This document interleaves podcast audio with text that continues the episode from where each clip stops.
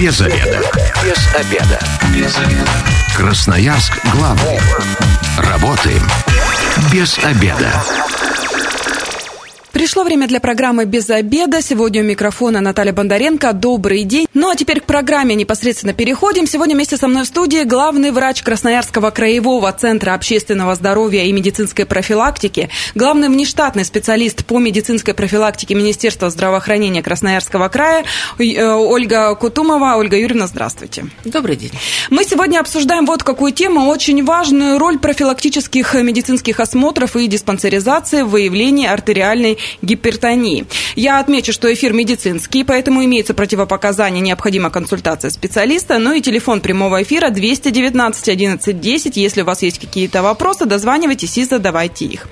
Ольга Юрьевна, ну давайте э, сначала такой ликбез небольшой проведем. Гипертония – это что? Все знают, что это высокое давление, но вот, наверное, чем оно опасно, чего оно возникает, вот такие моменты не все всегда знают. А, ну, я должна сказать, что артериальная гипертония – это действительно самое распространенное заболевание в группе сердечно-сосудистых заболеваний.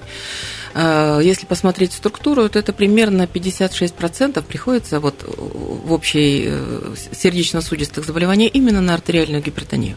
И оно действительно характеризуется стабильно повышенным э, артериальным давлением.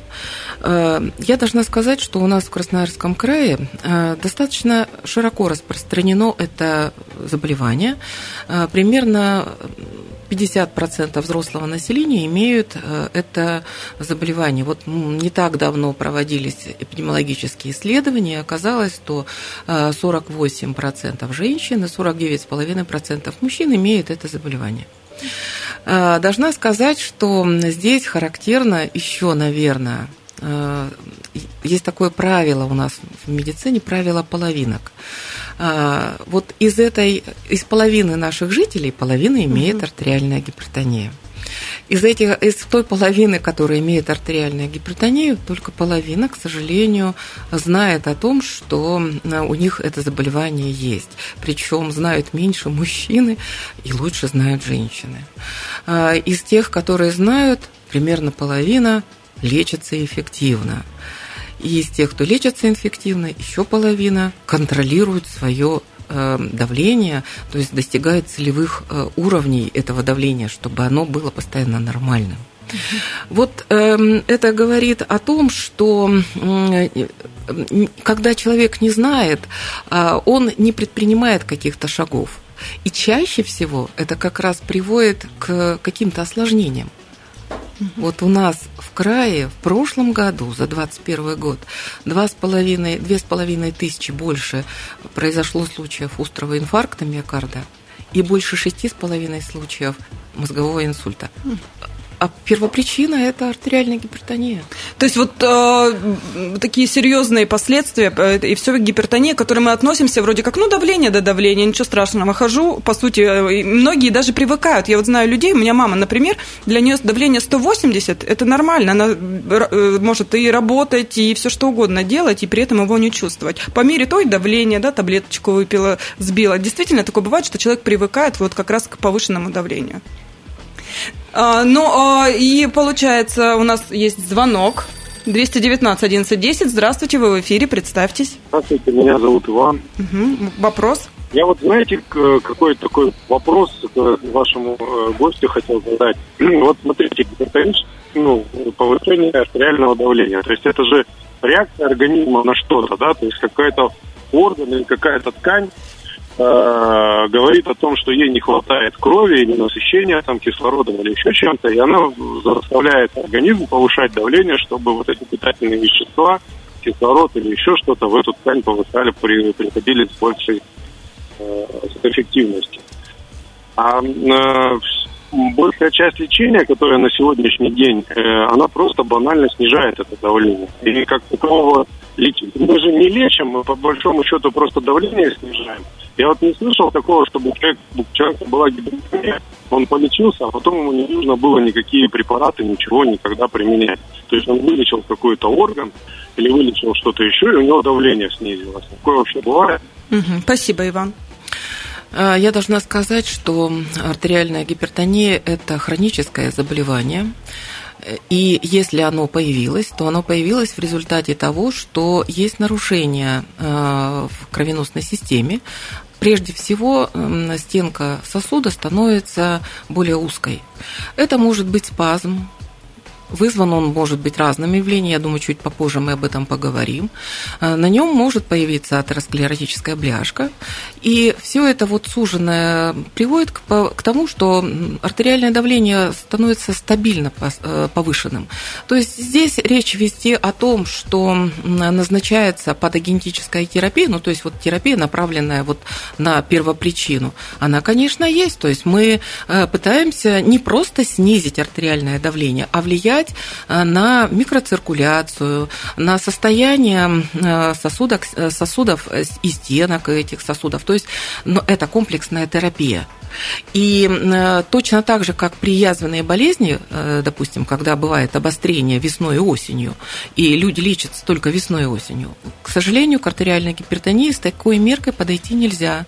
Если артериальная гипертония появилась, то это пожизненное, и лечиться нужно будет постоянно, каждый день.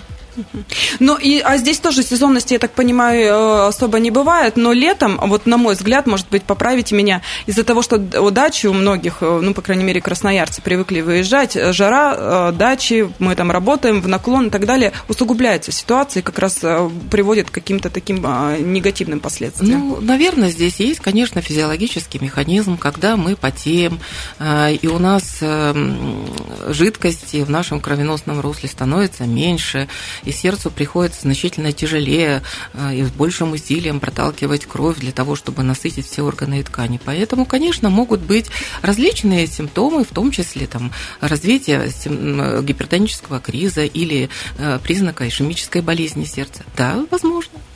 219 1110, телефон прямого эфира. Если есть вопросы, да, званивайтесь и задавайте их. Ну, вот мы очень много говорим про давление. Вообще норма 120 на 80, да, считается прям идеальная. Ну, у нас, к сожалению, нет такого понятия. Мы говорим о том, что есть верхняя э, граница нормы, которая соответствует 139 систолическая на 89 диастолическая, а если у пациента есть сахарный диабет, то 128 на 79. Вот то, что выше, считается артериальной гипертонией. То, что выше, это может быть как симптом, это может быть э, какое-то временное нарушение, которое нужно контролировать, выяснять. Но э, не все у нас с тонометрами ходят и давление меряют. Это вообще э, редкость. Даже те, кто знает, что гипертония, знают тех, кто каждый день не измеряет свое давление. А здесь как раз и помогает диспансеризация, да, выявлять э, вот заболевание, что оно уже есть у нас. А, в целом, вот вы знаете, я должна сказать, что диспансеризация как метод вот этот, он начал, появился еще в 20, 1924 году, когда только появилась наша советская власть, Советская Республика, Советская Россия.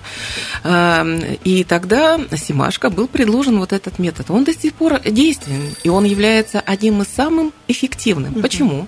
Потому что диспансеризация направлена на выявление как факторов риска, и их коррекцию, так и выявление хронических заболеваний и их лечение.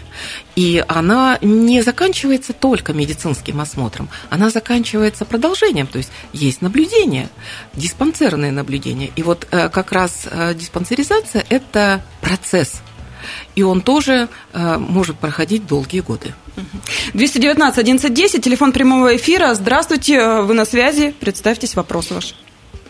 Здравствуйте, Иван. Угу. Я хотел бы высказать, что вот первый человек звонил, э, сказал вам, э, ну, свои доводы привел, и на них, в принципе, ответа вы не дали. И как бы вот, э, глядя вот на это, я бы не пошел бы к вам никогда теперь жить. Спасибо большое. Но мы же тут, э, давайте сразу отметим, что мы рассказываем, на что людям обратить внимание, а не даем э, советы по лечению. Все-таки это нужно при очном приеме у специалиста, поэтому тут в конкретном случае нужно разбираться по, конкретно. Но мы продолжаем наш разговор. Получается, если человек пришел на диспансеризацию, и у него есть э, склонность к гипертонии, даже если ее на данный момент нет, а специалист, врач, ну, а, сделая описание, там, историю болезни и так далее, может э, э, рассказать, на что обратить внимание. Ну, я должна, наверное, в этом случае сказать о тех факторах, которые являются характерными или которые могут привести к развитию артериального давления повышенного, артериальной гипертонии. Значит, есть факторы, которые мы называем неизменяемые, немодифицируемые. Это факторы от нас не зависят. Это наследственность наша, э, это мужской пол. Вот э, предрасположенность к артериальной гипертонии, она характерна, если у родственников у э, первого звена, у родителей, у бабушек, дедушек была артериальная гипертония, то вероятнее и у человека она может появиться. Э, Еще раз говорю, мужской пол, он более характерен для развития артериальной гипертонии, это тоже является фактором. Но помимо этого есть еще те факторы, которые может, могут меняться. То есть мы, ведя свой образ жизни, правильные, можем э, добиться того, что у нас может и не возникнуть артериальная гипертония.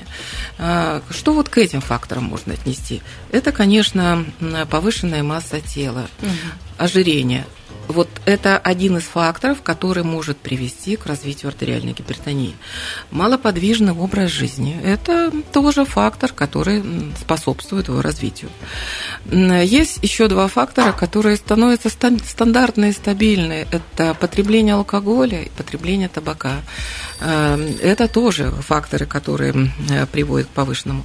Неправильное питание, ну вот здесь э, все факторы, э, а также стресс, который может превращаться, а у нас в Красноярском крае примерно 47% имеют уже, это, знаете, хронический стресс людей.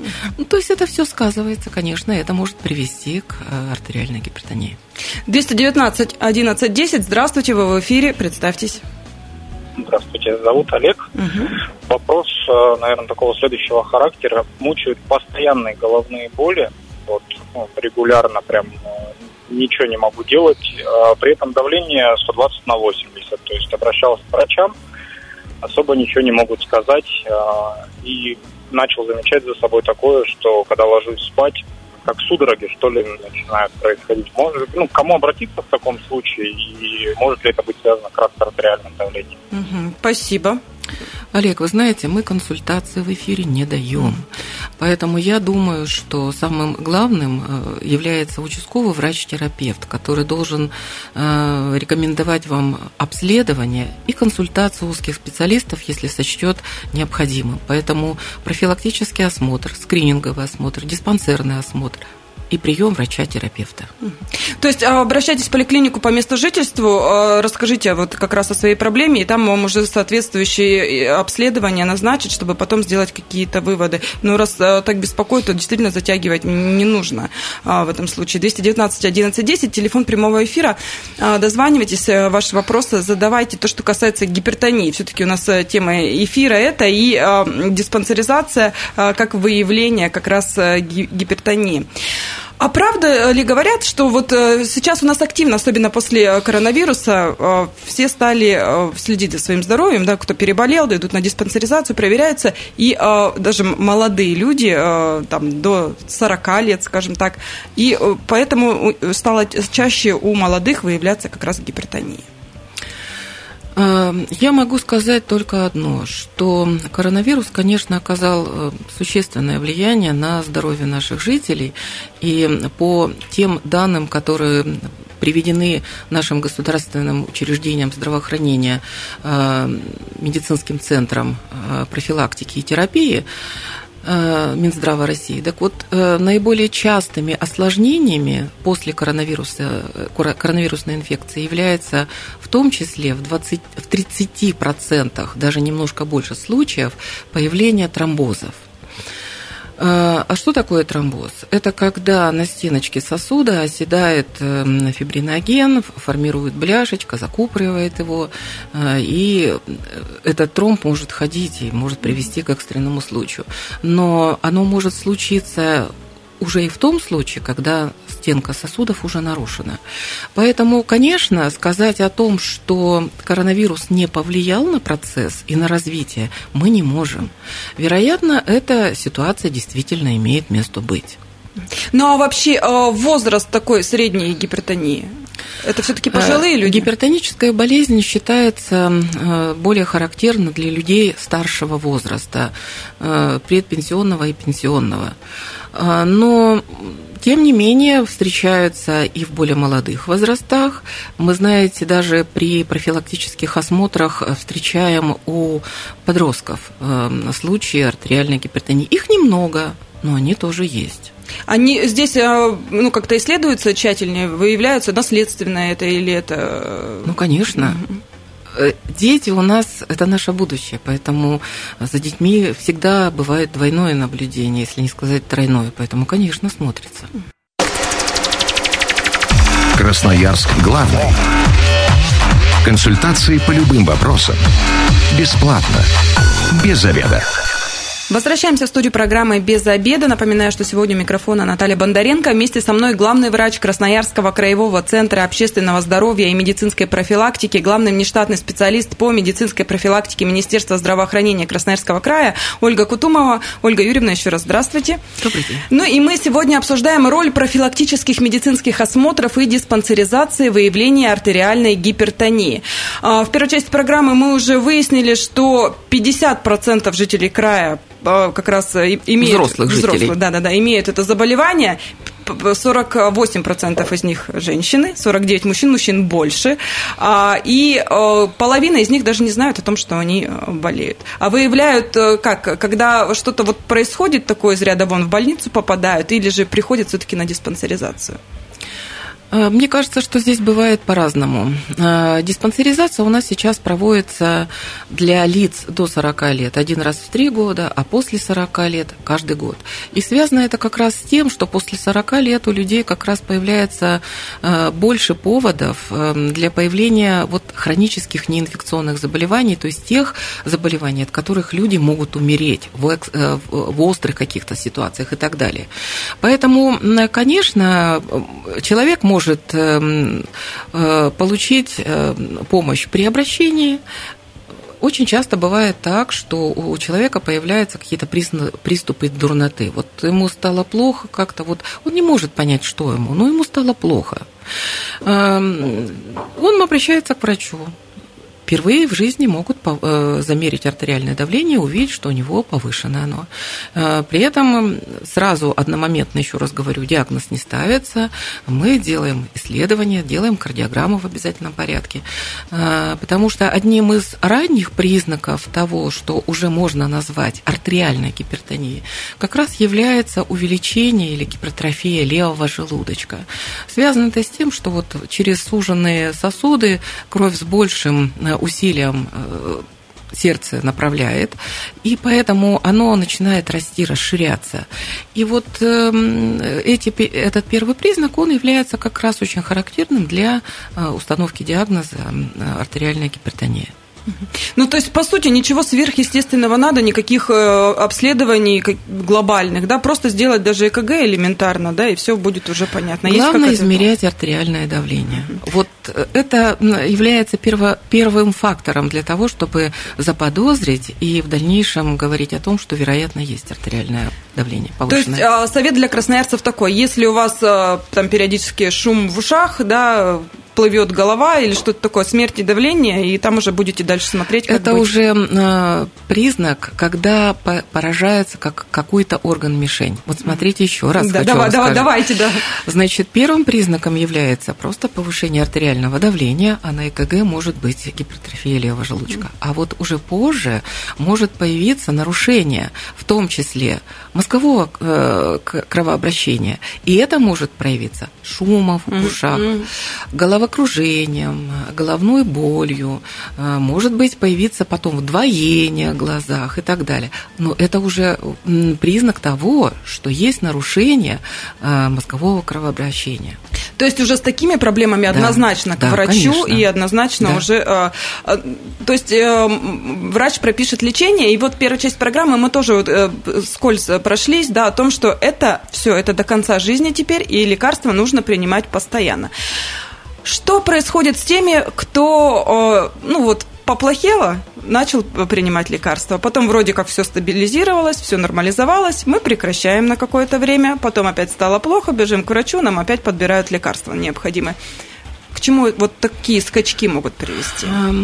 Вы знаете, вот эти качели, они приводят к тому, что сосудистое наше русло, оно же не понимает этого. А сначала мы его расширяем, мы даем возможность улучшить кровоток самой стенки сосудистой, чтобы она лучше питалась. Потом вдруг прекращаем. Все приходит к прежнему состоянию, при этом, как правило, в геометрической прогрессии ухудшается мы опять назначаем. Все это в конечном счете приводит вот к осложнениям э, артериальной гипертонии. Какие могут быть осложнения прежде всего? Самым первым является гипертонический криз, когда человек может, в принципе, даже потерять сознание от высокого давления. Э, другим проявлением может быть э, острый инфаркт миокарда, когда сердечно-сосудистая мышца начинает страдать, появляется боль, инфаркт. И вот когда может произойти мозговое кровоизлияние, то есть когда эм, нарушение настолько э, сильно, что оно приводит к излиянию.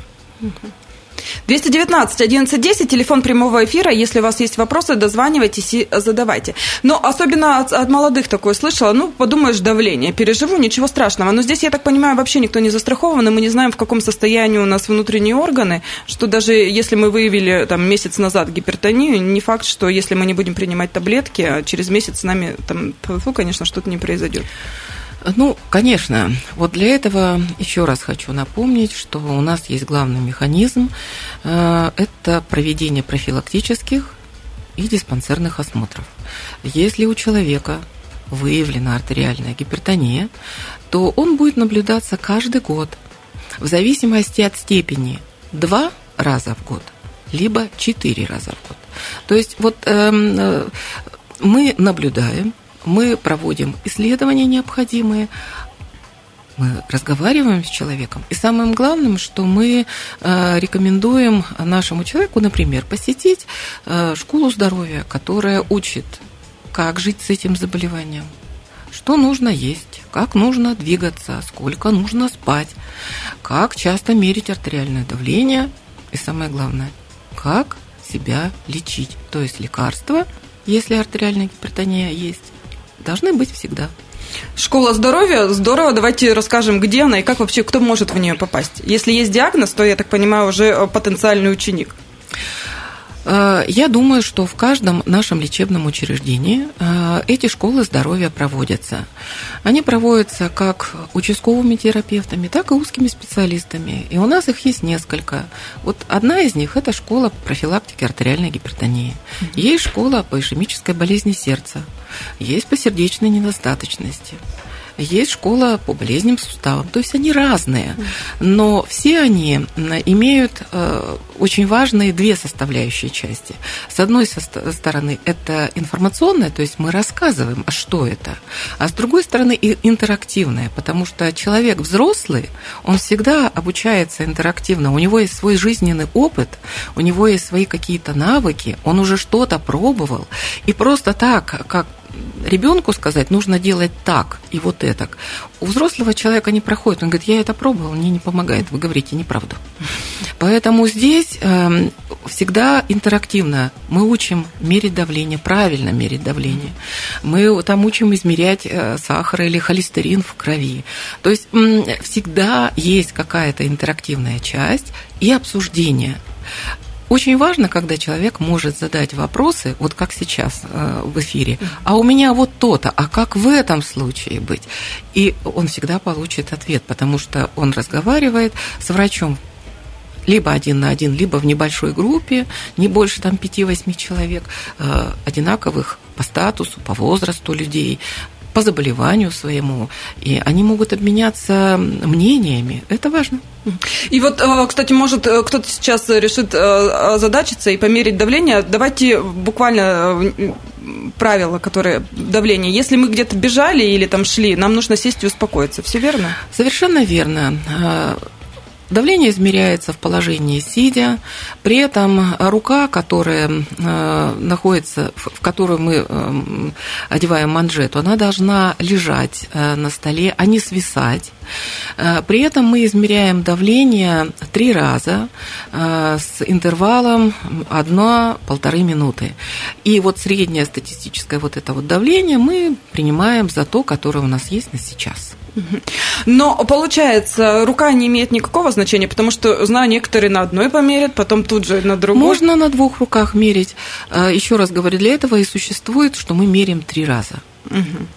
Но преимущественно мы э, используем правую руку. Еще раз говорю, она должна лежать на столе. Человек должен посидеть спокойно в течение там, пяти минут для того, чтобы успокоиться.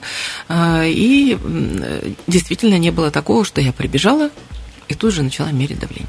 Но у нас еще очень популярно последнее время с появлением интернета самолечение. Да? У нас достаточно вбить э, сейчас болезнь, да, и выдадут там и травы, и все что угодно. Вы, вот, э, вы как специалист, э, я думаю, что наверняка рекомендуете все-таки не заниматься самолечением, а прежде всего к специалистам обращаться, потому что непонятно что и как это может потом э, вылиться и затянуться. Может быть, и не помогут эти травмы все.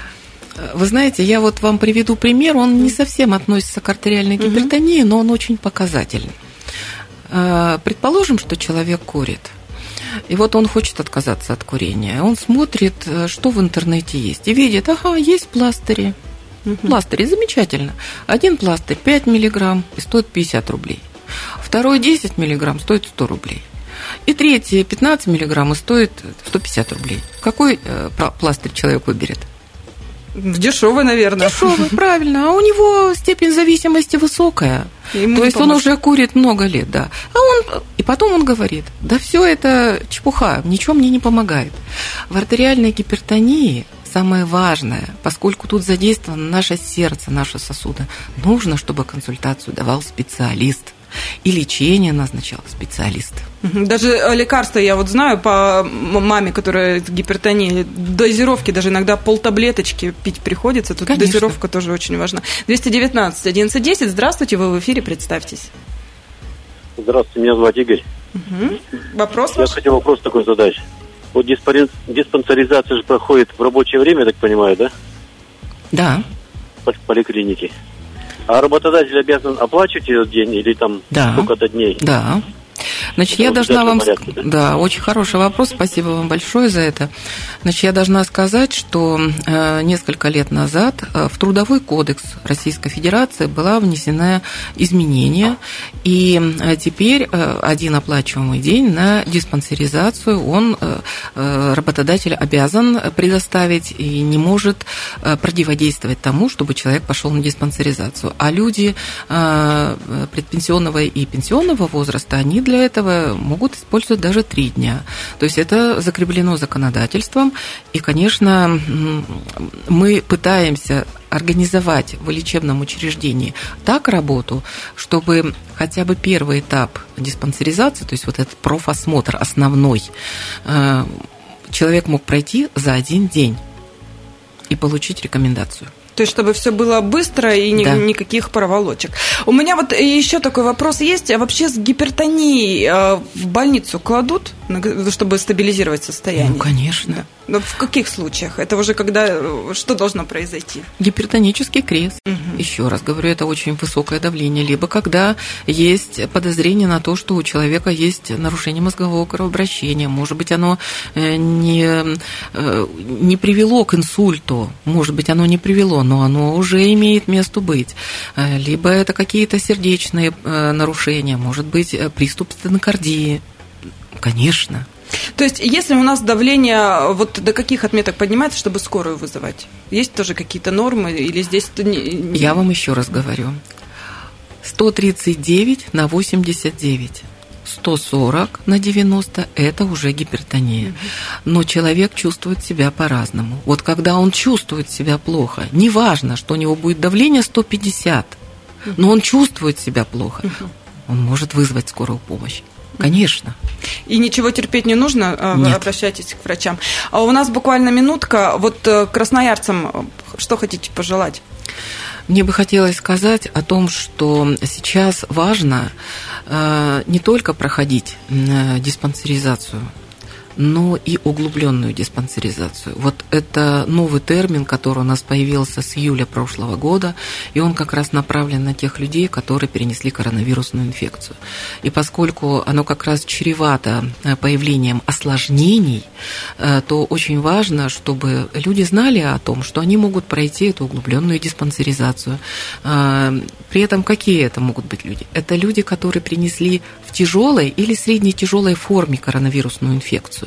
Это люди, у кого есть хронические заболевания, одно или два, и перенесли коронавирусную инфекцию. Человек, как вы, может перенести коронавирусную инфекцию, но при этом у него нет медицинского документа, подтверждающего это. Он тоже может пройти. А также люди, которые 2-3 года не ходили в поликлинику вообще, не считают себя здоровыми, они могут пройти эту диспансеризацию.